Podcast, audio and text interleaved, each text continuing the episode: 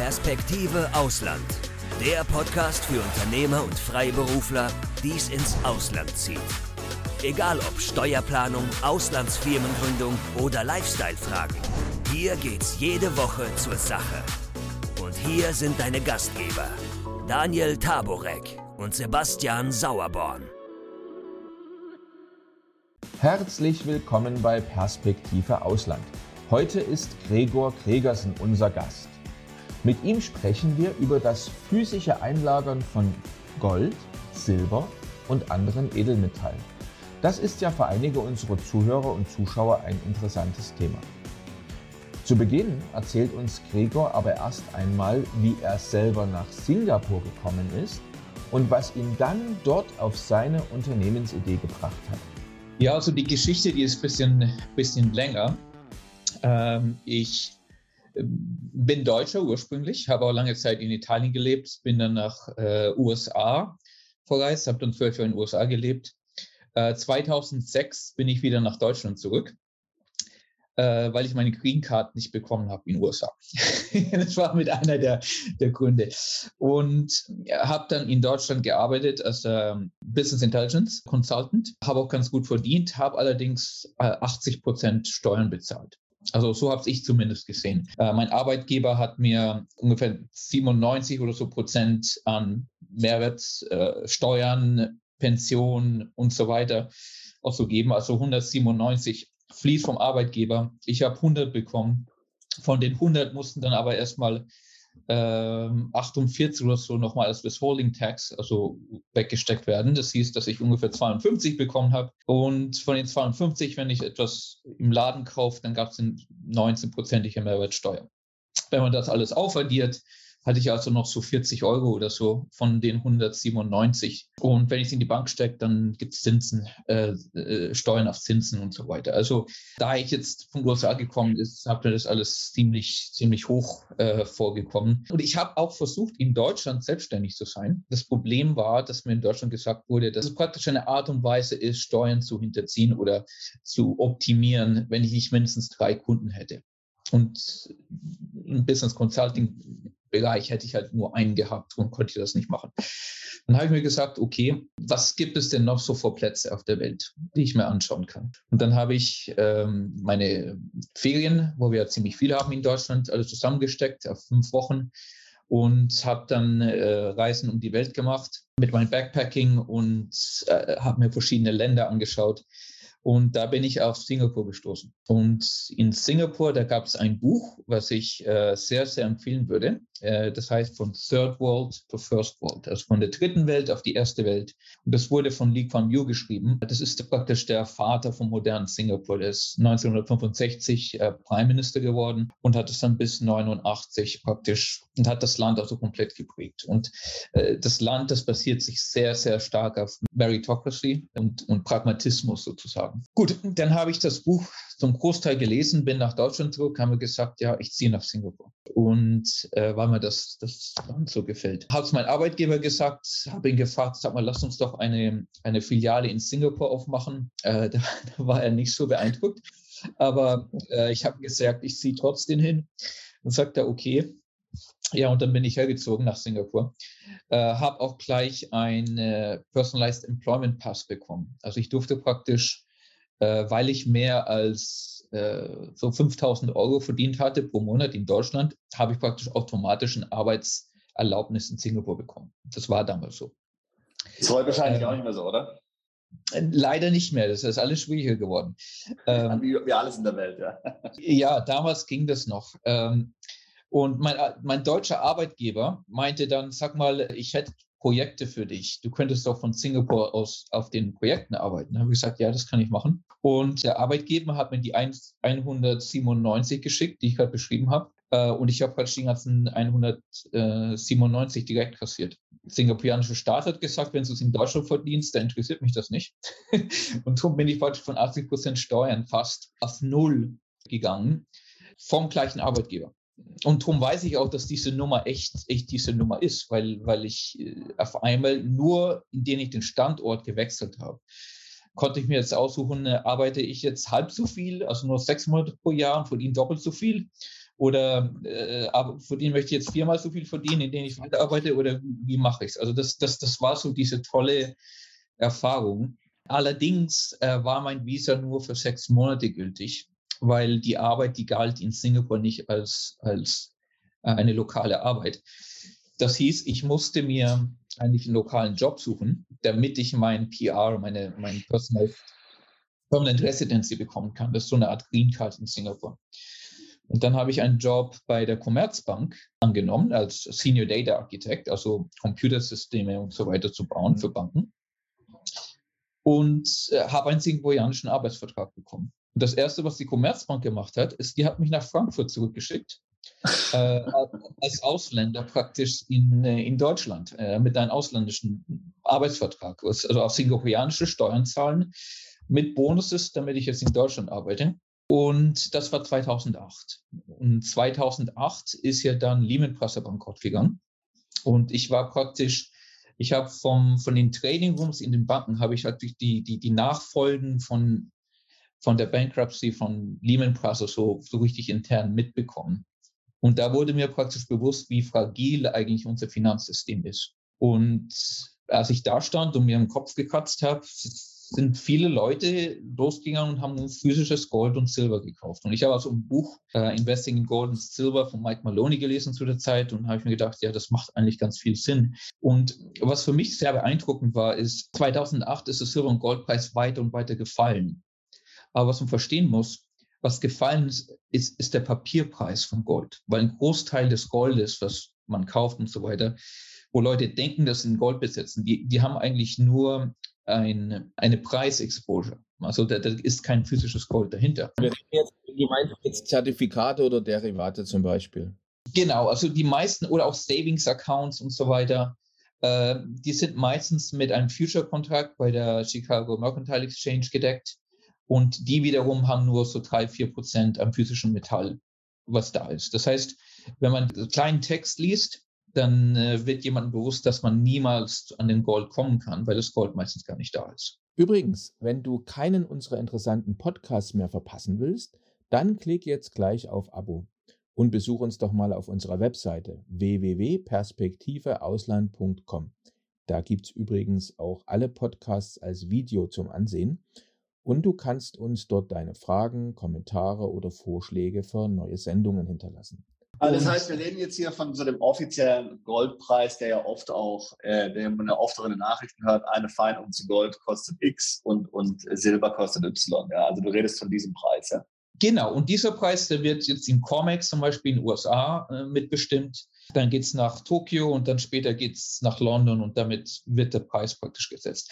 Aber was so wichtig ist mit diesen, was man verstehen muss, ist, wenn ich jetzt ein physisches Metall kaufe, also ich sage mal, ich, ich kaufe 100.000 Euro an Gold physisch, dann würde ich als Händler, wenn ich jetzt das decken möchte, 100.000 Euro an, an Plusposition, also kaufen sozusagen. Aber diesen Future Exchanges kann man ohne Probleme auch shorten. Also man kann jetzt mit 100.000 Euro kann man sich einen weiteren 900.000 Euro von nicht existierendem Gold erzeugen, was man dann verkauft.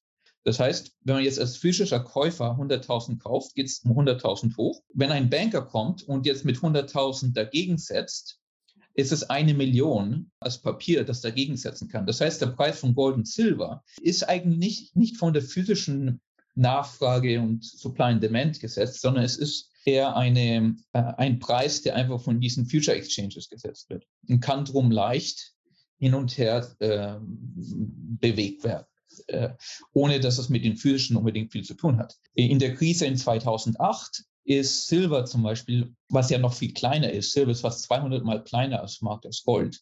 Das heißt, das ist noch viel einfacher zu bewegen. Und Silber ist auf 9,50 Dollar gesunken in der Krise. Aber wenn man physisches haben wollte, konnte man das äh, kaum bekommen.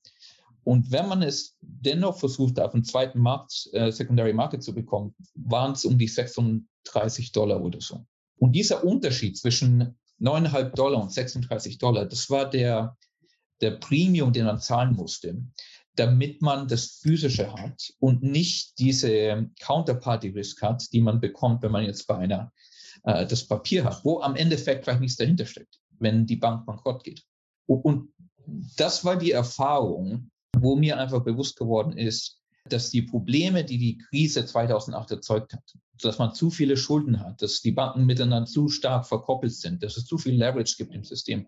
Diese Probleme sind ja alle größer geworden, größer geworden. Und dass wir darum noch eine viel größere Krise haben werden irgendwann. Und wenn diese Krise kommt, dann lohnt es sich, dass man physisches Metall hat. Kurz, kurz äh, einhaken, Digga, noch als Verständnisfrage. Ich bin auch ehrlich gesagt nicht so fair mit diesen Themen. Also wenn ich mir zum Beispiel mal deine Webseite anschaue, die ich jetzt gerade hier offen habe, ähm, wo ich ja Gold auch dann kaufen kann, das ich dann bei dir einlagern kann, dann ist also der Preis, den du hier für dieses physische Gold verlangst, also für die Barren, für die Münzen und so weiter, der steht also in keinerlei Korrelation zu dem, was so der offizielle Goldpreis ist. Ja, das heißt, der ist also möglicherweise komplett abgekoppelter Preis, entweder höher oder tiefer oder sonst irgendwas. Nee, nee, nee, es ist der gleiche. Solange ich das Telefon abheben kann, und sagen wir mal, ein Kunde kauft eine Million äh, Euro an Gold.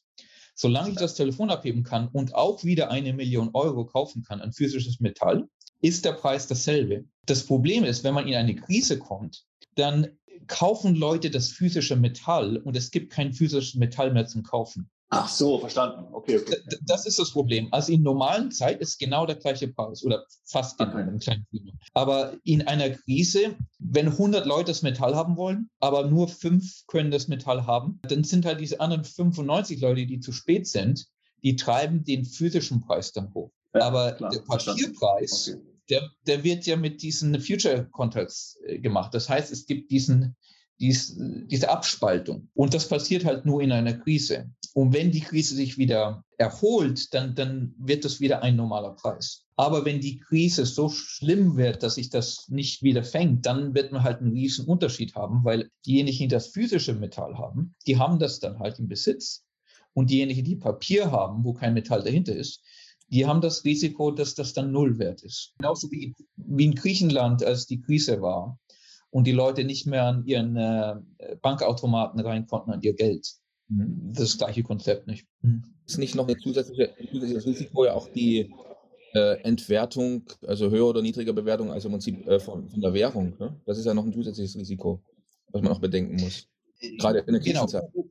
Genau, und das, das ist mit einer der Hauptgründe, warum wir so viele amerikanische Kunden haben zum Beispiel, weil einfach die Angst da ist, dass der amerikanische Dollar an Wert verfallen wird. Oder dass irgendein Punkt Leute einfach nicht mehr das Vertrauen in den US-Dollar haben. Und wenn das passieren würde, dann ist es traditionell so, dass ein Staat eigentlich sich wieder eine neue Währung erzeugen muss. Die neue Währung, die wird normalerweise von Gold, Silber und anderen wertvollen Gegenständen gedeckt äh, damit man das Vertrauen wieder erzeugt. Und, und darum haben wir halt viele Amerikaner, die suchen sich ein, einen sicheren Ort äh, außer USA, das ist normalerweise die Schweiz oder Singapur, äh, wo man physisches Gold speichern kann. Jetzt, jetzt bist du nach Singapur also zurückgekommen und äh, warst du jetzt der Erste, der jetzt äh, diese Idee hat oder gab es da schon einige und du musstest besser sein als die anderen? Ich wollte eigentlich nur selber etwas Silber kaufen. In Frankfurt konnte ich nichts bekommen. Ich habe äh, eine Kilobare in, im Giftshop von der Europäischen Zentralbank bekommen. Musste dann in Deutschland 19 Prozent Steuern drauf zahlen. Habe es nach Singapur gebracht und in Singapur muss nochmal 7 Prozent Steuern drauf zahlen, weil das damals so war, dass es eine Steuer gab auf Silber. Das ist jetzt weg auf Silber und Gold. Äh, und ich wollte es einfach verstehen, wie das alles funktioniert mit, mit Import Duties und so weiter. Und dann war ich jetzt also in Singapur wieder und habe jetzt ein, so einen Bullion Dealer oder einen Edelmetallhandel gesucht, der auch Silber hatte. Und es gab niemanden. Dann haben wir gesagt, okay, wenn es niemanden gibt, dann schaue ich doch mal, wie ich eine Firma starten kann, die die Mehrwertsteuer wieder zurückclaimen kann, also, also DST registered ist, sagt man in Singapur, äh, und wie ich das Silber jetzt besorgen kann nachdem sich die Krise wieder etwas erholt hatte, bis Mitte 2009, habe ich es geschafft, Silber nach Singapur zu bekommen von USA und habe es mir praktisch unter, unter das Bett gesteckt. Jetzt, weil mein Hintergrund ist Software Development, habe ich mit äh, die Silver Bullion Webseite, die, die Sie gesehen haben, die, die habe ich damals gebaut. Und damals war es so, äh, ich war eigentlich die einzige Webseite in Südostasien, wo ich Live Inventory hatte und Live äh, Gold- und Silberpreises. Und darum sah die Webseite eigentlich ziemlich professionell aus, damals zu der Zeit, 2009. Allerdings hatte ich das Silber unter mein Bett. Und wenn ein Kunde äh, von uns kauft, dann würde habe ich ihn am Bahnhof praktisch getroffen. Und der Kunde hat mir dann 5000 Euro Äquivalente gegeben. Ich habe ihm vier Bahnen Silber gegeben. Und damit hat das alles angefangen. Ich habe das so gemacht, weil ich mir nicht sicher war, ob ich nicht, wo ich vielleicht nur der Einzige war in Singapur, das war, das Silber haben wollte. Aber zu der Zeit gab es Leute wie Jim Rogers, Robert Kiyosaki und so weiter, die also auch stark pro Silber waren. Darum gab es auch, auch in Singapur ziemlich viele Leute, die, die Silber kaufen wollten. Und das waren dann praktisch meine ersten Kunden. Und damit haben wir Silberbolien aufgebaut. Und nach ungefähr einer halben Million Euro an Verkäufen am Bahnhof ist mir praktisch bewusst geworden, okay, es, es lohnt sich hier jetzt zu investieren, auch ein, ein Büro zu haben, Office-Hilfe zu bekommen und das damit aufzubauen. Und, und seitdem sind wir also gewachsen und gewachsen und wir haben jetzt in Euro-Terms so um die 850 Millionen Euro verkauft in Gold und Silber. Momentan sind wir also bei ungefähr 200 Millionen Euro pro Jahr in Verkäufen und ungefähr 600 Millionen Euro an Gold und Silber, was wir jetzt für Kunden international in unserem Lager aufbewahren der Goldpreis, wenn man sich mal den Goldpreis anschaut, ich bin jetzt beim Silberpreis, den habe ich jetzt nicht so vor mir, zum Beispiel in 2001 äh, anschaut, da war er bei 250 Dollar. Und jetzt in den letzten 20 Jahren ist er gestiegen ähm, auf heute fast 1800 Dollar. Ich habe mir gerade den Kurs von heute angeschaut. Ja pro Unze. Was ist der Grund dafür? Ist der Grund dafür, dass das Geld ähm, weniger wert wird oder, oder, oder, oder äh, was ist der Grund? Also was, oder ist das Gold teurer geworden? Ich würde sagen, ein bisschen beides, aber der Hauptgrund ist, dass das Geld einfach an Wert verliert. Man muss es so verstehen, bis 1971 war der US-Dollar ja mit Gold gedeckt. Der sogenannte Goldstandard nennt man das, ja? Der Goldstandard, genau. Ja. Und wenn eine Währung mit Gold gedeckt ist und man das Geld für Gold austauschen kann, dann ist der Staat praktisch es ist sehr schwierig für einen Staat, Geld zu drucken und auszugeben und Schulden genau. zu machen. Weil er ja immer gleichzeitig parallel im Grunde so viel Gold irgendwo in Fort Knox oder sonst irgendwas Ge genau. muss, ja. Weil, weil, die Leute, wenn die das Gefühl haben, es wird zu viel Geld gedruckt, dann können sie einfach das Geld eintauschen für Gold und damit wird der Staat praktisch unter Kontrolle gehalten, dass nicht so viel Geld ausgegeben wird. Die USA hatten das Problem, dass, dass sie in 1933 und 30er Jahren waren sie in der Depression. Und Roosevelt wollte aus der Depression raus und hatte gesagt, ja, wir müssen jetzt tüchtig Geld ausgeben und so weiter. Und diese Golddeckung, die funktioniert nicht so gut. Aber wir müssen die Golddeckung beibehalten, weil wir ja das als Kredibilität des Dollars brauchen. Drum machen wir es einfach so, wir machen es illegal für amerikanische Staatsbürger, Gold zu besitzen. Damit hat Roosevelt am 5. April 1933 dann gesagt, ihr habt zwei Wochen, euer Gold zum Staat äh, einzutauschen. Wenn ihr das nicht macht, dann gibt es bis zu zehn Jahre Haft oder 10.000 Dollar. 10.000 Dollar an Strafe und das war 1932 natürlich viel mehr als heute. Das heißt praktisch, Gold ist wie Kokain geworden. und es war kein Gesetz, was durch den Senat gegangen ist. Das hat einfach der Präsident entschlossen, wie Executive Order. Und das war also 1933. Das, hat, das heißt, es war illegal für Amerikaner Gold zu besitzen. Jetzt war es aber noch legal für andere Staaten Gold auszutauschen. Also Frankreich, England und so weiter, die haben ja alle US-Dollar gehabt. Und die hatten immer noch das Recht, die US-Dollar gegen Gold einzutauschen. Als die 50er, 60er und dann 70er Jahre gekommen sind, hat die USA mehr und mehr Geld gedruckt. Äh, der Vietnamkrieg und so weiter, das war alles sehr, sehr kostenspielig. Und dann hat Frankreich äh, mitgesagt, ja, ihr druckt zu viel Geld, hier sind eure Dollar, gibt, gibt uns mal das Geld, das Gold USA. Und daraufhin äh, hat dann der Präsident Nixon gesagt, scheiße, jetzt wollen die unser Gold, Jetzt, jetzt stoppen wir das einfach. Ab, ab 71 ist der US-Dollar jetzt nicht mehr mit Gold, mit Gold gekoppelt. Und bis dahin war der, der Wert vom US-Dollar also so um die 25 Dollar pro Unze. Von 1971 ist er dann praktisch wieder frei gehandelt worden. Und dann ist natürlich der Preis erstmal richtig hochgegangen. Und das Vertrauen in den US-Dollar ist runtergegangen. Und die Frage war ja dann für eine ziemlich lange Zeit, äh, ist der Dollar noch was wert oder nicht? Vielleicht erinnern sich, äh, war von den Hörern auch Anfang 80er Jahren, sind die Zinsen in der USA auf 21 Prozent hoch. Die Third Reserve Rate an der äh, Chairman Volkmar, sind 21 Prozent hoch, weil die Leute den US-Dollar nicht mehr vertraut haben. In den 70er Jahren hat der amerikanische Staat Preiskontrollen gemacht, hat gesagt, eine Tomate darf nur so und so viel kosten und so weiter. Also so eine Venezuela-artige Geschichte fast. Aber der, der Chairman Volkmar hat dann gesagt, nein, der US-Dollar ist eine starke Währung. Wir ziehen die Zinsen so hoch, wie wir es ziehen müssen. Das war 21 Prozent zu der Zeit, damit die Welt weiß, der US-Dollar ist stark. Und das hat ja durchaus gut funktioniert. Seitdem war der Dollar durchgehend eine starke Währung mit Relevanz im Welthandel. Seit 2010, spätestens 2020, sinkt aber das Vertrauen in den Dollar die USA ist einfach verrückt geworden mit ihren, mit ihren Gelddrucken. Also äh, das muss ich mal so vorstellen. Bis 1981, wenn der Rockmar äh, dran geworden ist, da hatte die USA um die 400 Milliarden US-Dollar an Schulden. Also äh, die USA äh, brauchte 195 Jahre, um 400 Milliarden Schulden aufzubauen. Jetzt gehen wir auf zwei, äh, 2021 und die USA macht das jetzt in 50 Tagen. Also wo wir vorher 195 Jahre brauchten, die gleiche Menge an Geld wird in 50 Tagen in, in Defizits erzeugt. Das heißt, es wird 1360 mal mehr Schulden erzeugt als noch vor 40 Jahren. Und dann denkt eine normale Person sich natürlich, ja, wie, wie, wie kann das denn so weitergehen? Und was sind überhaupt diese Dollar, die ich jetzt bekomme? Wenn ich jetzt pro Monat 4000 Dollar bezahlt bekomme und die drucken zu viel, äh, sollte ich jetzt nicht 8000 Dollar bezahlt werden? Und das ist ja eine leg legitime Frage. Und, und wenn Sie so viel Geld drucken, warum gehen dann die Preise nicht hoch?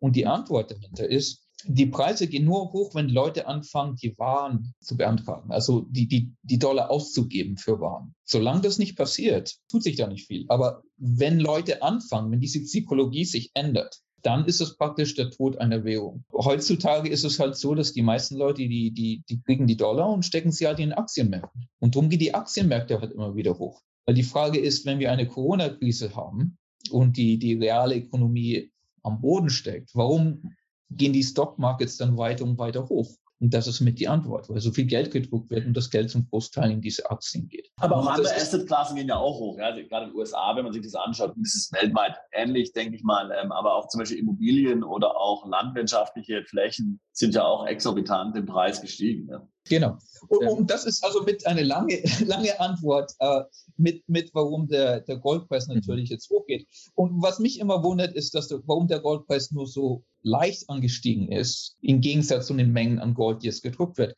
Und das hat alles was mit der Psychologie zu tun, weil die Leute ah. einfach, einfach noch nicht in einem Krisismodus ist, um zu sagen, jetzt traue ich den US-Dollar nicht, jetzt muss ich was anderes haben. Und wenn sie anfangen, sich überlegen, was das andere ist, dann ist oft Gold und Silber ein Teil von da, wo sie hingehen. Und dann wird der Preis natürlich noch, noch viel stärker steigen. Und aber das ist ja, glaube ich, ein guter Punkt, den du angesprochen hast. Ja, und deswegen heißt ja letztlich auch Fiat, äh, äh, Fiat, Fiat-Währung, äh, weil im Grunde das ganze System ja darauf basiert, dass wir Vertrauen haben, dass wir Glauben haben an, an den Staat, an, an, an die Macht des Staates, an die Durchsetzungsfähigkeit des Staates und so weiter und so fort. Und äh, dass er sich das niemals erlauben kann, letztlich glauben wir, hoffen wir, ja, dass diese Wirtschaftskraft aufrechterhalten werden kann. Ja, also weil wir im Grunde nicht dran glauben, dass das Ganze nicht zusammenbrechen kann. Deswegen bricht es nicht zusammen, weil wir uns ja dann so verhalten, als würde es nicht zusammenbrechen. Ja, wenn wir uns schon auf einmal alle so verhalten würden, als würde es zusammenbrechen morgen, dann wird das ganze Ding auch zusammenbrechen. Ja. Genau. Und das, das wird ja auf Englisch wird das Normalcy Bias genannt. Dass wir einfach davon ausgehen, dass heute genauso ist wie morgen. Damit es geht weiter. Und was ich oft gerne als Beispiel zeige, ist, wenn jetzt Leute im Kino sitzen und zwei oder drei Leute stehen auf und rennen Richtung, Richtung Ausgang, dann werden Leute vielleicht ein bisschen nervös, aber wahrscheinlich läuft keiner mit. Aber wenn jetzt sieben oder acht Leute aufstehen und alle Richtung Ausgang rennen, dann gibt es bestimmt einen Neunten, der mitläuft, weil er vielleicht eine, eine Bombe ist oder eine Schlange oder irgendwas anderes. Und sobald der Neunte mitläuft, wird auch der Zehnte mitlaufen und dann der Elfte und der Zwölfte und dann laufen alle raus. Ja. Das ist also alles etwas mit Psychologie. Und wenn man diesen Schwellenwert erreicht, dann, dann kann man das kaum mehr stoppen. Geschichte zeigt uns, dass es immer wieder, normalerweise dauert es um die 80 bis 100 Jahre, Ray Dalio hat das sehr gut beschrieben, dass diese Reserve Currencies normalerweise existieren und dann von irgendeiner anderen abgelöst wird. Und diese Periode, wenn man von einer Reserve Currency wie den US-Dollar auf eine andere geht, das ist immer eine, äh, eine schwierige Transitionsphase. Mhm. Und das sind immer die Phasen, wo es sich also lohnt, in etwas sicheren, etwas altmodischen, sagt man mal wie Gold oder Silber, äh, kann vielleicht auch Bitcoin sein, aber Gold und Silber ist halt so das, das sichere, sag mal, was sich zumindest die letzten 5000 Jahre bewährt hat. Jetzt hast du ja schon äh, vor uns die Geschichte des Goldverbots in den USA angesprochen.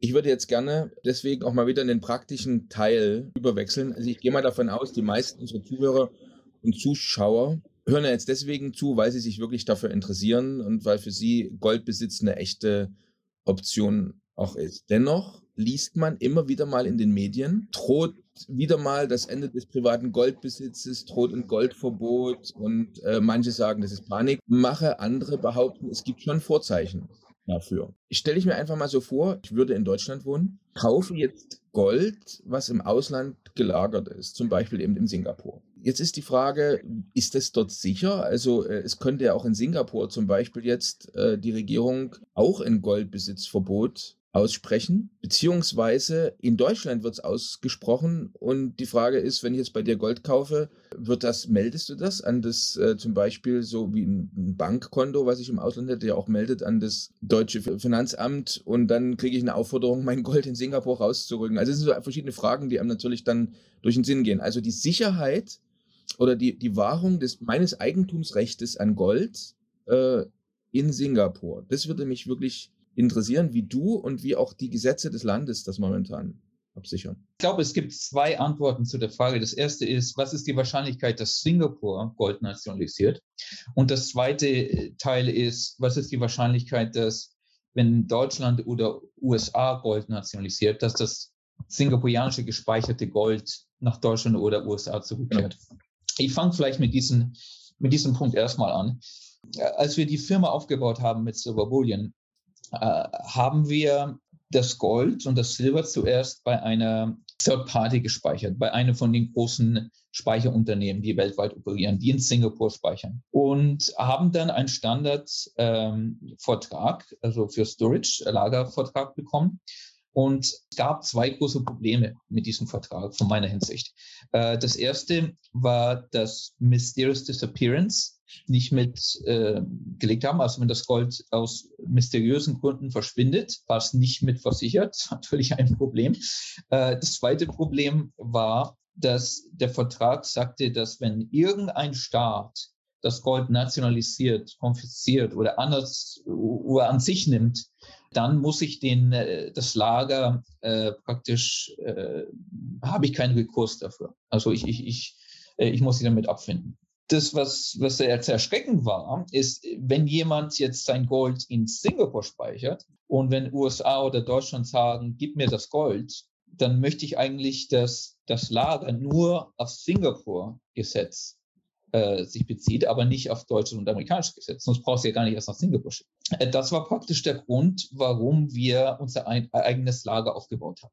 Weil diese globalen, diese großen Firmen äh, sind einfach Firmen, die immer auf amerikanisches Gesetz auf jeden Fall, wie wahrscheinlich auch europäisches Gesetz, äh, folgen müssen. Genauso wie eine Bank. Wenn die USA, eine französische Bank, die jetzt mit Kuba zum Beispiel arbeitet, wenn USA sagt, du musst mir jetzt drei Milliarden Euro zahlen, weil ich Kuba nicht mag, dann muss die französische Bank das Geld zahlen weil äh, USA sonst den, den, äh, das sie aus dem SWIFT-System rausschmeißt. Und diese Interdependenz, diese globale Interdependenz, die, die wollten wir nicht haben. Wir wollen also nur Singapur sein, so dass wir praktisch äh, nicht amerikanischen, europäischen Gesetz jetzt direkt folgen müssen. Wir müssen nur singapurianisches Gesetz folgen.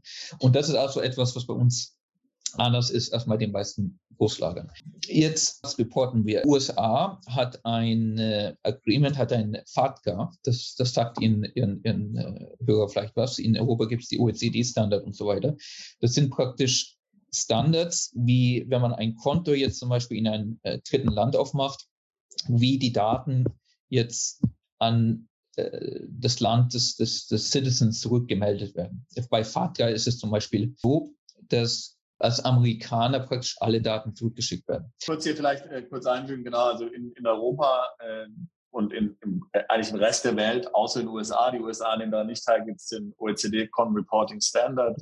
genau, ähm, die ist, ist ja auch ein weiter breites Thema, äh, wo man let, wo letztlich dann Banken dazu verpflichtet sind, äh, Kontobewegungen, Kontodaten letztlich jährlich an äh, eine zentrale Stelle zu melden, die dann wiederum an die äh, Finanzämter der Kontoinhaber weitergeleitet wird. Also was passiert ist letztlich, dass die Banken werden letztlich zur Erfüllungsgehilfen der, der lokalen Finanzbehörden. Genau. Und jetzt wird die Frage, ist sind wir eine Bank oder sind wir nicht eine Bank? Äh, auf Hinsicht von FATCA zum Beispiel. Jetzt, man muss die Definition anschauen, was, was, ein, was, was, man ein, was eine Bank ist. Die amerikanische Definition ist sehr weit, sehr breit. Wie sagt jeder, der in Commodities äh, dealt, äh, ist, kann als Bank angesehen werden. Also die amerikanische Definition ist so breit, dass praktisch Waren mit als Indikator benutzt werden kann, wenn jemand eine Ware verkauft, dass man als Bank angesehen wird. Singapur und USA in den, in den Agreement mit, mit Singapur ist diese Definition beschränkt worden so dass draufsteht, dass man nur Entities, die in Commodity Futures, also Futures, die jetzt in Future Exchanges gehandelt werden, dich als, als Bank praktisch betreiben. Im, im Klartext, was das bedeutet, äh, ist, dass wir praktisch als Goldhändler nicht als Bank angesehen werden. Und da wir nicht als Bank angesehen werden, äh, sind wir jetzt nicht Teil von diesem Reporting-System. Und das singapurianische Gesetz äh, unterfallen wir mit AML, KYC-Regeln und so weiter. Wir müssen also wissen, wer unser Kunde ist und Background-Checks machen und so weiter. Aber wir, wir müssen keine Daten automatisch an Drittländern äh, oder auf Singapur schicken. Um jetzt auf, die, auf den ersten Teil der Frage nochmal zurückzukommen, was ist die Wahrscheinlichkeit, dass Singapur Gold nationalisiert? Da würde ich sagen, die Wahrscheinlichkeit ist sehr, sehr niedrig, weil Singapur erstens sehr reich ist als Land. Zweitens, weil das Land der ganze Reichtum wurde praktisch auf Vertrauen gebaut. Vertrauen, dass die Investoren in Singapur haben, dass die Firmen, die nach Singapur ziehen, internationale Firmen, kommen alle wegen diesem Vertrauen.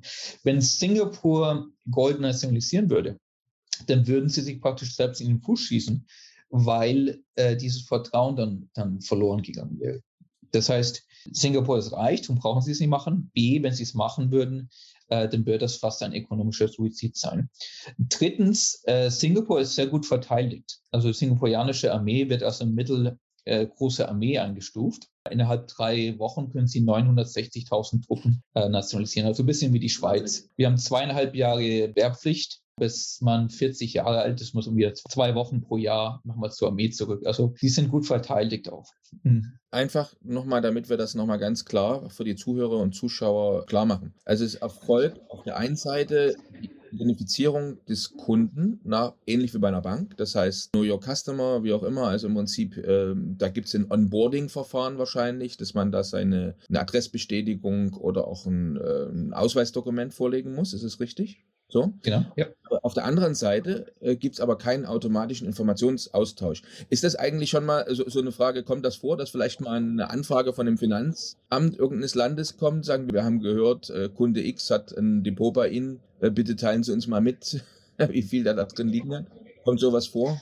Also wir haben zum Beispiel mal eine Anfrage gekriegt von amerikanischen Gericht, weil äh, einer der Kunde bankrott gegangen ist mhm. und, und die Creditor wollten jetzt Zugriff auf das Gold haben. Dann haben wir halt den Kunden äh, geschrieben und gesagt, ja, diese Anfrage ist da, was sollen wir machen? Und der Kunde hat gesagt, ja, verkauft das Gold und, und schickt es den Gericht. Also das war praktisch die, die Antwort dahinter. Wenn eine Anfrage kommt, dann können wir praktisch mit singapurianischen Gesetz gehen und sagen, okay, sagt uns was oder, oder geht durch das singapurianische Gerichtssystem, um das praktisch zu bekommen.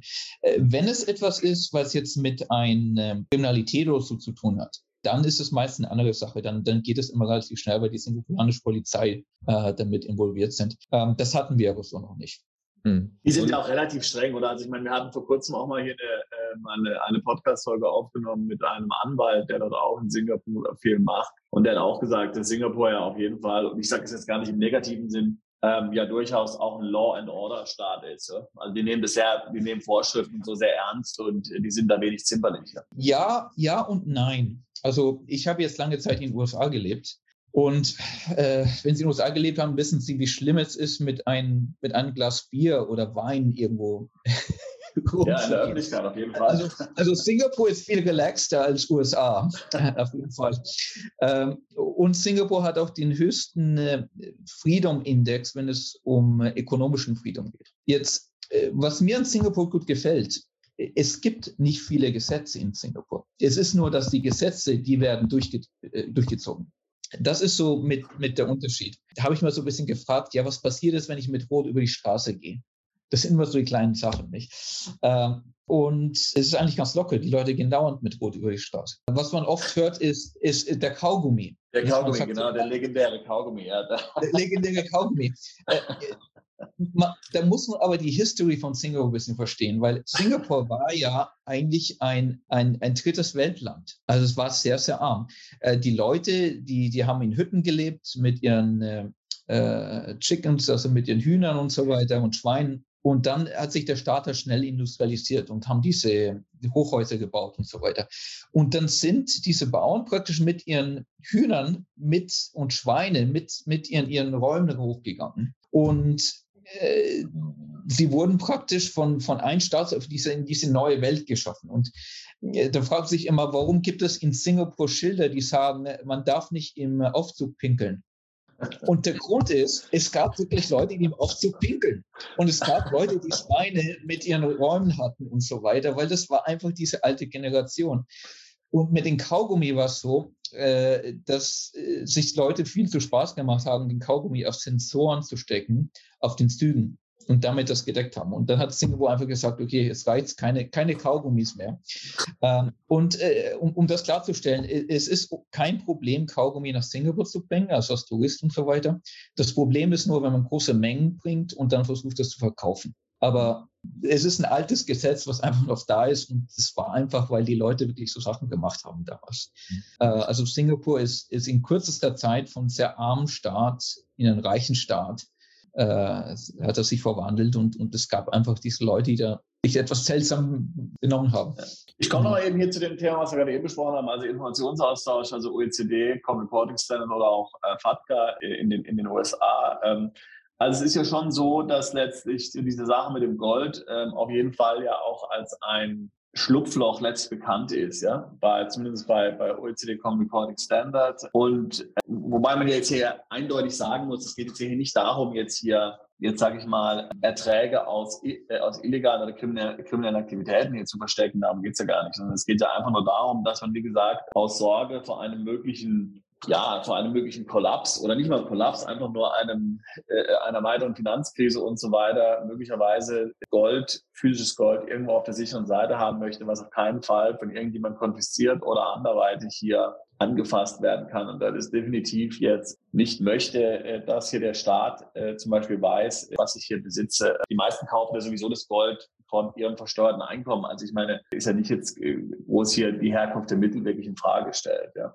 Äh, siehst du, dass es dort in Zukunft ähm, auf Seiten der OECD ähm, oder auch bei den Amerikanern ähm, äh, Initiativen und Maßnahmen gegenwert, um darum was zu ändern, äh, um einfach zu sagen, okay, ich meine, man sieht es ja immer wieder bei anderen Dingen, jetzt zum Beispiel auch bei, bei Kryptowährungen, die ja momentan absolut nicht reguliert sind. Gold ist natürlich viel älter als, als, als Wertanlage, ist mir schon klar, bei Kryptowährungen es wird jetzt ja mit Sicherheit so werden, dass es nach und nach alles reguliert werden wird. Ja. Äh, siehst du das bei, bei Gold und Edelmetallen auch so oder glaubst du, dass es wirklich im Grunde langfristig eine, eine interessante Alternative ist, um jetzt äh, zum Beispiel vertraulich hier Wert tatsächlich, ich sage jetzt mal, zu bunkern oder irgendwo äh, sicher zu lagern. Ja, also der Kunde muss natürlich immer selbst verstehen, was er jetzt äh, machen muss, um mit den Gesetzen praktisch in, im Klaren zu stehen. Jetzt für den Kunden selber. Es ist halt einfach so, dass wir nichts, nichts weiterleiten als Information, aber der Kunde muss natürlich sicherstellen, dass er jetzt, was er in Deutschland lebt, das auf deutschen Gesetzen und so weiter mitverfolgt. Im Falle von USA muss man zum Beispiel äh, verstehen, dass wir haben mit mehreren äh, Steuerberatern gesprochen und je nachdem, mit jemand spricht, haben wir andere Meinungen bekommen. Weil bei uns ist es so, dass wenn man Gold speichert, dann speichert man das physische Bare. Also es ist nicht wie ein Finanzprodukt, wo man jetzt eine Papier hat, sondern es ist immer eine physische Bare mit einer Nummer, eine Serialnummer, die man jetzt hat. So ist eine, äh, und das macht es etwas anders, je nach Justi Justition und so weiter. Ähm, in USA ist es oft so, dass man sagt, ja, aber wenn man das online verkaufen kann, dann sollte man das vielleicht als finanzielles Instrument ansehen und das dann auch so behandeln, jetzt als Kunde. Aber es gibt auch eine andere Möglichkeit. Man kann auch äh, Gold kaufen und das einfach in ein Schließfach stecken. Und ist man jetzt Gold, das in ein Schließfach ist, ist das ein, ein Produkt, was man jetzt reporten muss oder nicht? USA sagt nein. Also die IRS zum Beispiel, die sagt ganz klar, eine Safe Deposit Box ist nicht ein finanzielles Account. Das heißt, jedes Land hat so seine eigenen Gewissenheiten und so weiter und, und Eigenheiten. Und dann geht es halt ein bisschen darunter, die, die etwas besser zu verstehen. Ich weiß nicht, was der letzte Status in Deutschland ist darüber. Da müssen sich dann die, die, die Kunden dann nochmal etwas genauer erfassen. Hm. Aber sag mal, glaubst du, dass sich das möglicherweise verschärfen wird in Zukunft? So wie ist so dein Gefühl her? Auch wenn wir jetzt natürlich nicht wissen, dass da irgendwas kommt, aber wie ist so deine, so dein, du hast ja Erfahrung in dem Bereich, äh, glaubst du, dass da die, äh, die Daumenschrauben angezogen werden? Oder ist es so, äh, dass man auch in Zukunft davon ausgehen kann, dass es weiterhin so bleiben wird? Nach deiner Einschätzung?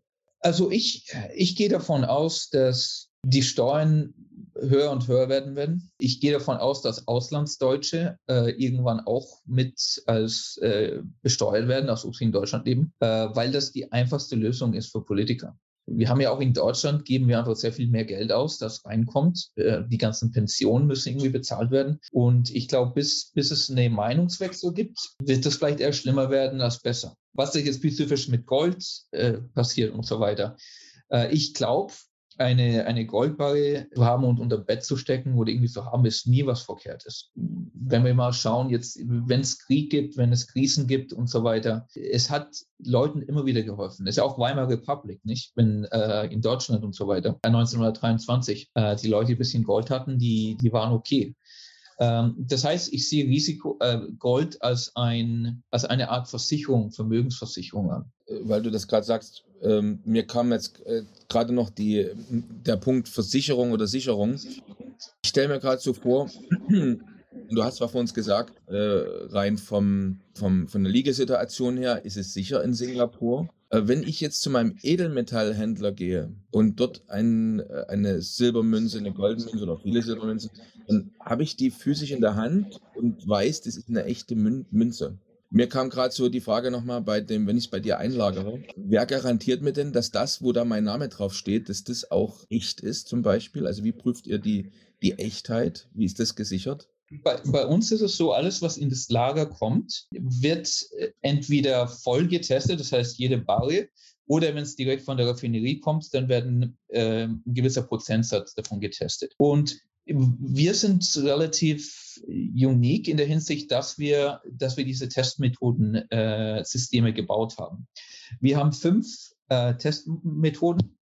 Äh, einmal Density, wo also der, der, das Gewicht und die Größe der Bare getestet werden. Äh, das ist mit der einfachste. Äh, dann haben wir X-Ray Spectrography. Das bedeutet, X-Ray-Radiation wird auf die Waage geschossen, um die, die Surface Composition, also die, ähm, die Metallstruktur zu bekommen. Äh, wir haben Electrical Conductivity, wo wir Elektrizität durchlaufen lassen. Silber zum Beispiel ist das Metall, was die, ähm, die höchste Kon Conductor ist von allen Metallen. Das heißt, es ist sehr einfach, das zu testen. Magnetismus ist ein anderes Testsystem und Ultraschall. Das sind also so fünf verschiedene Tests. Wir machen normalerweise drei Tests, um absolut sicher zu sein, dass das echtes Gold ist. Damit können wir praktisch garantieren, dass das Gold und das Silber, was wir auf Lager haben, auch das echte Gold ist. Und wenn es irgendein Problem ist, äh, ersetzen wir das Gold. Und als Firma haben wir jetzt um die 30 Millionen Euro als unser eigenes Inventariat um Gold und Silber, was wir ohne Schulden äh, also, haben bei uns. Also, also wenn ich jetzt auf deine Webseite gehe und ich möchte jetzt physisches Gold, Silber oder ein anderes Metall besitzen, dann stelle ich mir jetzt auf deiner Webseite ein Basket zusammen und dann wird bereits von dir eingelagertes Silber, Gold oder ein anderes Edelmetall, was schon im Lager physisch da ist. Das wird sozusagen jetzt mit meinem, das ist vorher geprüft, das ist sicher, das ist also alle hat die ganzen äh, Test schon durchlaufen und das wird jetzt auf meinen Namen, äh, ändert eigentlich nur den Besitzer innerhalb deines Lagers. Das ist richtig. Also es wird kein neues Silber und Gold angekauft, wenn ich jetzt bei dir welches bestelle, sondern es wird bereits vorhandenes auf meinen Namen umgeschrieben. Wie wird denn das wie wird denn das dann, also gibt es dann irgendwie so eine Art Inventur einmal im Jahr oder mehrmals im Jahr? Also sozusagen, dass der Bestand, den du, den, den ihr jetzt in eurem Lager habt, dass ich mich auch darauf verlassen kann, da wird von, von, von Dritten geprüft, zertifiziert? Gibt es da so Berichte, die man jetzt als Eigentümer bekommt? Da gibt es drei Komponenten dazu. Das erste ist, wir, wir haben viermal pro Jahr haben wir ein äh, Auditor-Check wo jemals äh, um die 30 Prozent des Goldes und Silbers getestet werden. Dreimal pro Jahr wird das durch Bureau Veritas getestet. Das ist so ein Standard in der Goldindustrie. Das ist eine Firma, die diese Tests oft macht. Und einmal pro Jahr wird das durch Ernst Young äh, getestet, unsere Finanzprüfer.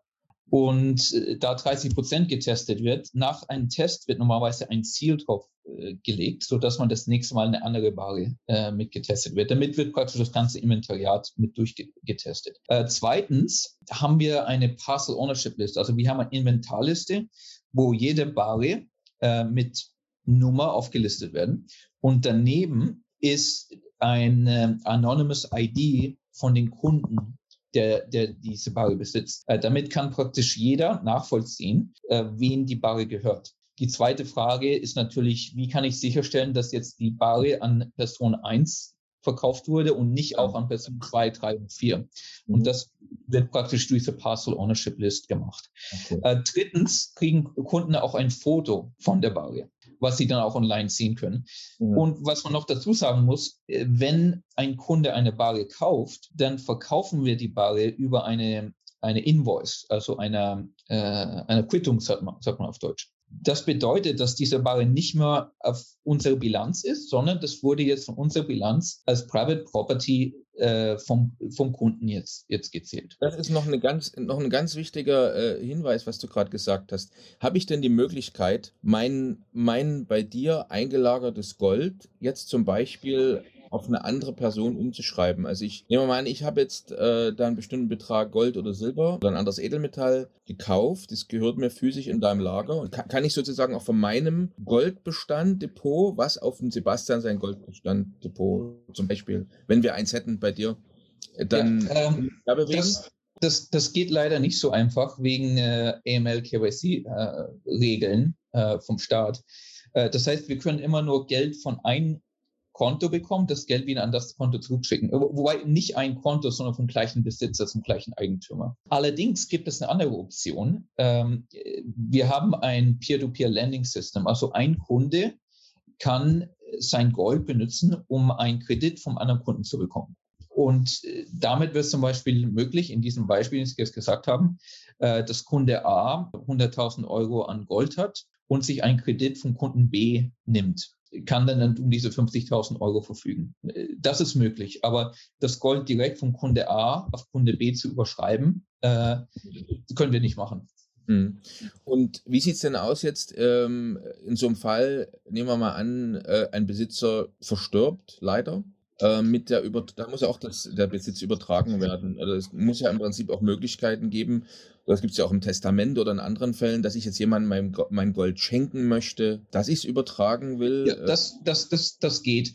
Also man kann auch, äh, wenn man jetzt ein Einzelkonto hat und man macht jetzt ein Joint-Konto mit seiner Frau zum Beispiel oder, oder seinem Sohn, äh, dann kann man das auch transferieren. Also innerhalb so familiären Gründen und so weiter geht das schon. Aber wir können, weil wir keine Bank sind, können wir nicht von einer Drittperson zu einer Drittperson den, den Transfer machen. Das können wir nicht. Aber ja, für diese Fälle auf jeden Fall schon, ja, dass jetzt Kinder zum Beispiel mit rankommen mhm. und so weiter. Und auch wenn, wenn man jetzt ein Einzelkonto hat und man verstirbt, dann kann man äh, praktisch sagen, wer jetzt äh, als, als äh, Zurecht auf diese, auf das Konto hat äh, in diesem Fall. Also das ist schon mitgehandelt. Okay, und kann ich zum Beispiel das Gold, Silber oder anderes Edelmetall bei dir mit Bitcoin kaufen? Frage 1 und Frage B, wenn ich es wieder verkaufe, kann ich direkt Bitcoin wieder zurückbekommen? Und wenn ja, gibt es da irgendwelche äh, Beschränkungen von mir aus in der Höhe des äh, Finanztransfers? Ähm, die Antwort ist ja. Also man, wir, Sie können Gold mit uns mit Bitcoin kaufen. Sie können auch Gold wieder für Bitcoin äh, zu uns zurückverkaufen. Also das geht. Äh, der Höchstwert, ich glaube, wir sind momentan bei einer Viertelmillion pro Tag oder so. Also relativ hoch, ja.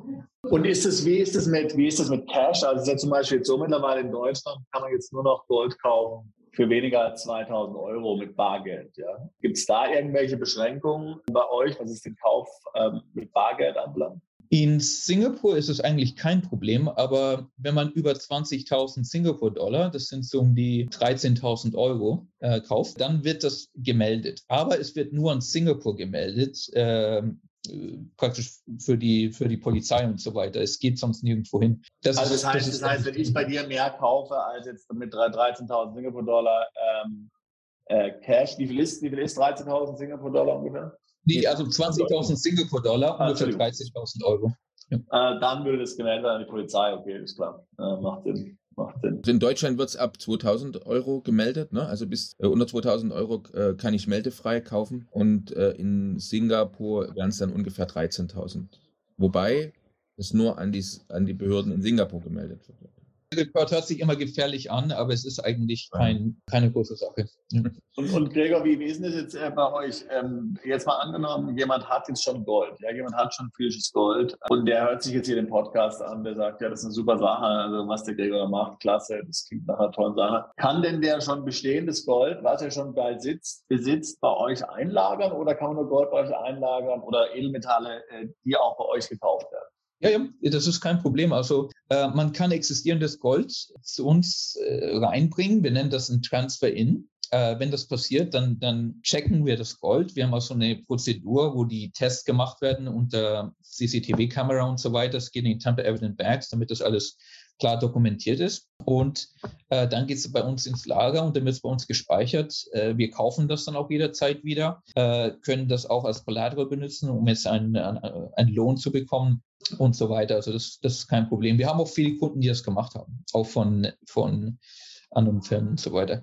Ähm, Sie können auch das Gold wieder rausnehmen. Also wenn jetzt äh, unser Rückkaufpreis jetzt Ihnen nicht gefällt, dann brauchen Sie es uns nicht verkaufen. Sie können es auch aus dem Lager äh, rausnehmen. Das, das äh, so billigen äh, Rates, so dass, dass man also nicht bei uns jetzt gebunden ist, dass man das nicht mehr rausbekommt. Ja, bei uns als äh, meine Philosophie ist immer, dass das Wichtige ist, Vertrauen zu erstellen. Das ist immer die wichtigste Sache. Und das war auch mit der, der Grund von unserem Wachstum, glaube ich, ist, ist das, das Vertrauen, dass, dass, dass man Kunden langfristig hat und so weiter. Das, das ist einfach das Wichtigste. Und darum versuche ich immer ein System zu bauen, wo der Kunde niemals das Gefühl hat, dass er jetzt irgendwie äh, bei uns im Gefängnis steckt, sozusagen. Mit Jetzt, ja, also das klingt sehr gut. Also, sehr, also das heißt, man hat im Grunde die volle Flexibilität. Man kann bei euch äh, bestehendes Gold einlagern. Man kann auch, wenn man möchte, aus irgendeinem Grund das Gold bei euch rausholen und woanders einlagern. Es gibt verschiedene Zahlungs, äh, es gibt verschiedene Zahlungsmöglichkeiten.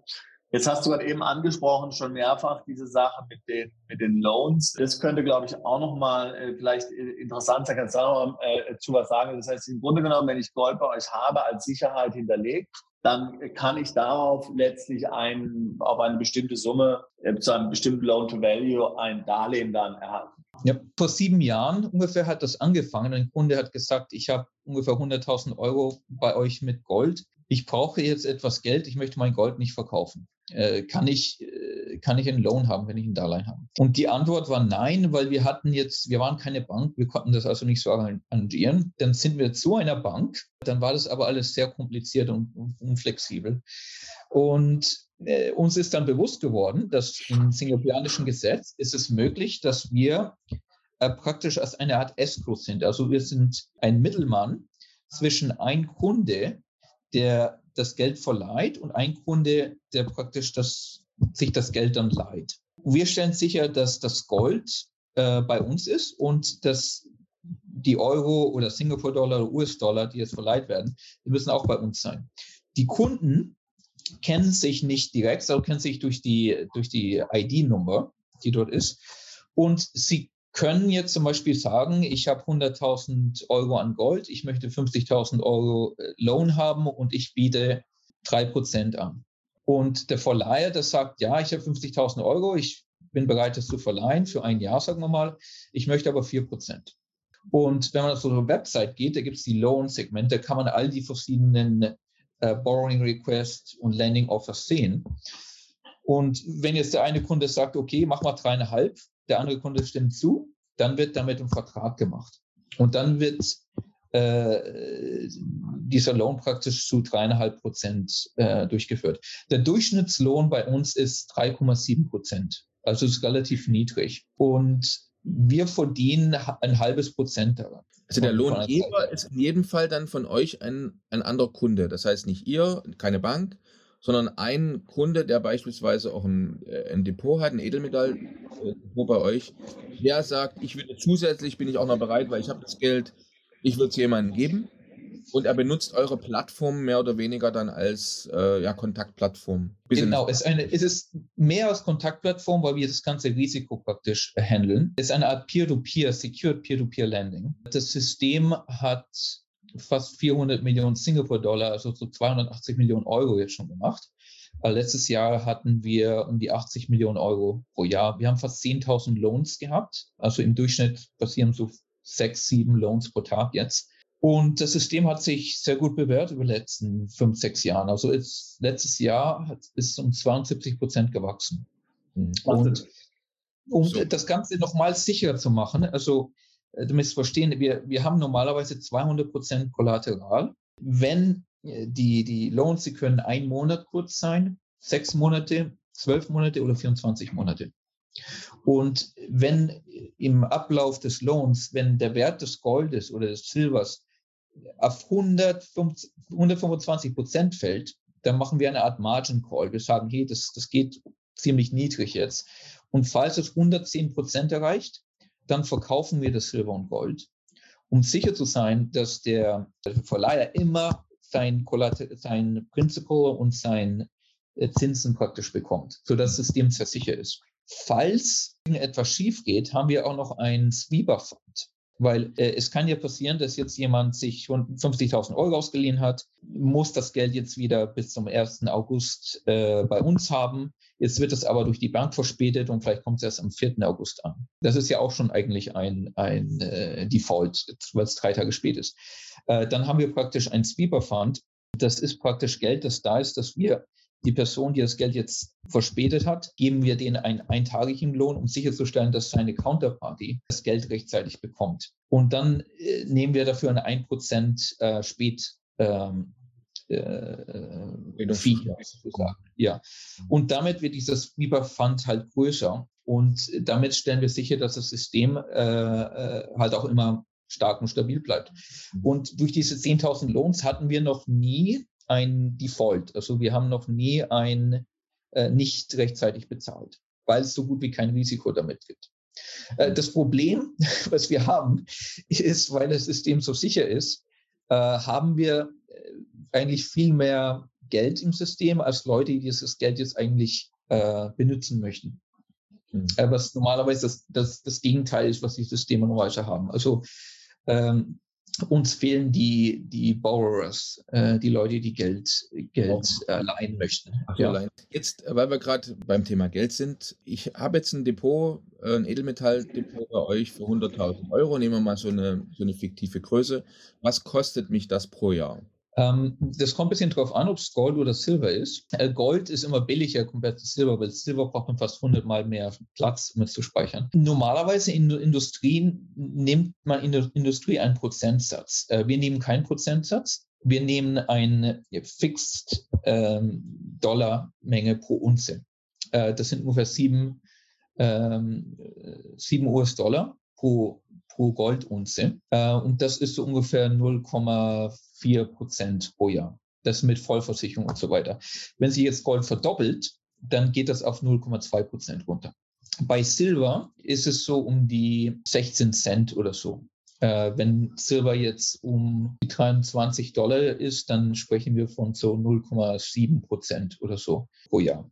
Äh, der Grund, dass wir das so machen, ist, wir haben ja unser eigenes Lager. Und wenn es darum geht, Metalle zu speichern, dann gibt es einen variablen Kost für uns, das ist die Versicherung. Äh, allerdings haben wir eine sehr gute Versicherung, die, die, weil wir noch nie ein Problem hatten, ist, ist und sind da ziemlich oder sind die Kosten einfach ziemlich niedrig. Und es gibt einen Lagerpreis. Und der Lagerpreis ist oft der größere Kosten. Darum machen wir das einfach so, dass wir diesen Fixpreis haben. Und viele Kunden mögen das, weil sie gehen natürlich davon aus, dass Gold und Silber im Wert hochgeht. Und äh, wenn es hochgeht, dann, dann geht der Prozentsatz halt, halt weiter runter. Also im Gegensatz zu der Schweiz zum Beispiel sind wir sehr billig. Ist das einer der Gründe jetzt zum Beispiel, die Kosten, warum jetzt zum Beispiel auch Kunden aus Europa bei euch Gold einlagern oder was ist so das Feedback, was du bekommst? Warum kommen die jetzt spezifisch zu euch? Ich meine, es ist jetzt ja aus europäischer Sicht gesehen weit weg. Ich könnte ja auch mein Gold einlagern, wenn ich wollte. In, wir haben vergleichbare Anbieter ja oder oder an, vergleichbar vielleicht Anbieter ja eben in der Schweiz, hast du schon gesagt, in London kann man sicherlich auch machen. Das heißt, auch wenn ich jetzt außerhalb von Deutschland äh, oder der EU äh, die Sachen einlagern will, warum kommen die Kunden zu euch nach Singapur? Ich meine, ich verstehe, du hast, wir haben jetzt hier eindrücklich deine Leistung beschrieben, die sind schon alle natürlich sehr beeindruckend. Aber was sind jetzt so spezifisch für, für, äh, für, für, für Kunden aus Europa, aus Deutschland, die bei euch einlagern? Was geben die euch als Gründer an, warum sie gerade zu euch kommen? Also wir haben mehr und mehr Kunden, die einfach nicht in der Schweiz sein möchten. Also sie möchten lieber etwas anderes sein. Und ich glaube, heutzutage, traditional gab es immer die Schweiz, es gab Hongkong, es gab USA, es gab London und es gibt Singapur. USA und London äh, sind viele Kunden nicht mehr so scharf darauf, wegen den ganzen Schulden und anderen Geschichten. Hongkong ist natürlich jetzt diese ganze Geschichte mit China und so weiter, ist jetzt nicht mehr so interessant als Speicherplatz. Äh, das heißt, es bleibt noch Singapur und, und, und die Schweiz. Und wir wissen ja gerade bei den Deutschen zum Beispiel, dass ja schon, also die Sprache schon ein wichtiger Punkt ist immer, dass auch viele natürlich können zwar Englisch, ja, aber trotzdem, gerade wenn es so ums Eingemachte geht und Geld ist ja immer das Eingemachte, äh, dann ist schon natürlich Deutsch, man spricht lieber Deutsch. Das ist natürlich jetzt, ich weiß es nicht, wie viele deutschsprachige Mitarbeiter du hast, wenn überhaupt, ja. Aber, aber wir haben zwei, ähm, drei, drei im Ganzen. Also wir können ja. Deutsch. Aber ähm, also, also deswegen, wie gesagt, wir haben ja auch oft mit Mandanten zu tun und ich meine, natürlich Singapur hat eine, hat eine, gute, eine super Reputation, aber viele würden natürlich immer sagen, na, ist weit weg äh, und dann auch kein, kein Deutsch. Also deswegen würde mich, also das ist natürlich sehr interessant, dass Sie sagen, also ich möchte eigentlich in der Schweiz sein. Großbritannien, USA kann ich verstehen, da hat man Angst, die machen Schulden, am Ende wird man Gold konfisziert, weiß das ich was. Äh, aber die Schweiz ist ja schon etwas überraschend. Oder man kann natürlich immer sagen, okay, die Schweiz ist teuer, die Banken zocken einen ab in der Schweiz, ja ganz klar. Preis ist ein Punkt, ja, aber wahrscheinlicher ist man jetzt, was, was jetzt, wenn es um Sicherheit geht, nicht unbedingt so preissensibel. Also was denkst du, ist der Grund, warum die nicht in der Schweiz sein wollen? also es gibt Leute, die jetzt, die jetzt äh, viel Geld haben, die möchten oft Schweiz und Singapur, weil ah, sie halt meinen, ich möchte nicht all mein Geld in einen Platz oder den anderen haben. Äh, das Zweite, bei uns ist es halt so, wir, wir haben halt Services wie das Peer-to-Peer-Lending, äh, das Testen von dem Metall und die Art und Weise, wie wir speichern und so weiter, das ist halt ziemlich spezifisch, wie wir das machen. Und es gibt auch in der Schweiz äh, oft nicht so in der Art und Weise, wie wir das machen. Es ist aber dann letztlich spezifisch für euer Unternehmen. Das heißt, wenn du jetzt angenommen, du, du wolltest jetzt sagen, du machst jetzt eine Lagerstätte auch in der Schweiz oder so, dann würden die zu euch kommen. Das hat jetzt nicht unbedingt was zu tun mit dem Standort Singapur. Ja, wobei wir würden in der Schweiz nichts aufmachen, weil unsere Philosophie ist, nur Singapur zu sein. Ich, unsere Kunden denken in dieser Art und Weise. Die sagen, wenn ich jetzt ein Lager in der Schweiz hätte und ein Lager in Singapur, dann müsste ich ja die Gesetze von beiden Staaten folgen, mhm. weil ich jetzt dort Lager habe. Äh, drum, was unsere Kunden gern hätten, ist eine Firma, die nur in der Schweiz ist, eine Firma, die nur in Singapur ist.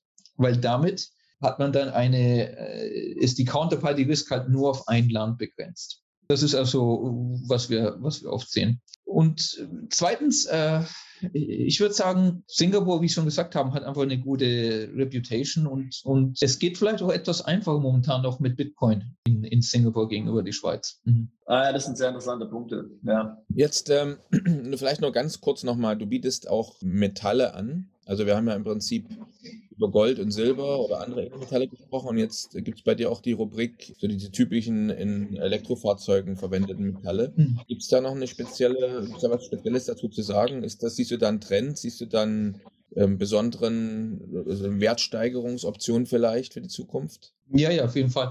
Äh, ich, ich hab, wir haben das vor vier Jahren angefangen. Äh, da war ich auf einer Konferenz äh, in USA, wo die, die spezifisch auf Metalle war und die Art von Metallen, die man braucht für die Elektroautos und so weiter. Und da war es eigentlich ganz klar, dass Kobalt und Nickel sehr viel mehr gefragt werden.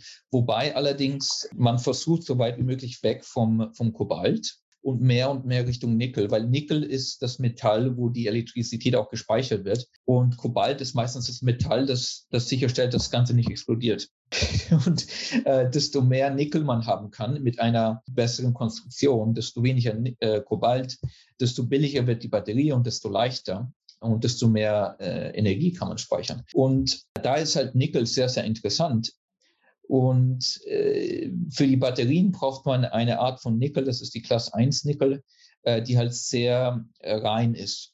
Und ungefähr nur 30 Prozent der Nickelförderung hat, hat diese Reinheit. Und es lohnt sich normalerweise nicht, nicht reines Nickel auf diesen höheren Reinheitsstatus zu bringen, weil der Preis von Nickel zu niedrig ist, damit sich das lohnt. Das heißt praktisch, als wir angefangen haben, war Nickel um die 12.000 äh, Dollar pro Tonne. Jetzt ist es um die 24.000 Dollar pro Tonne. Wenn wir jetzt mal zurückgehen zu 2000 acht oder neun war Nickel 52.000 äh, pro Tonne. Und das war so ein Zeitalter, als, als äh, China sehr viel gebaut hatte. Das sind die Preise von Stahl, ist alles hochgegangen. Aber, aber Nickel war um die 52.000 Dollar. Und jetzt sind wir halt in einer Situation, wo das Durchschnittsauto, elektrische Auto, halt sehr, sehr große Mengen an Nickel braucht. Und die Produktion, die geht so schnell nicht hoch, aber die Nachfrage geht halt rasant hoch. Und darum ist eigentlich ganz klar, dass langfristig äh, die Preise weiter hochgehen. Und was uns ge bewusst geworden war, dass es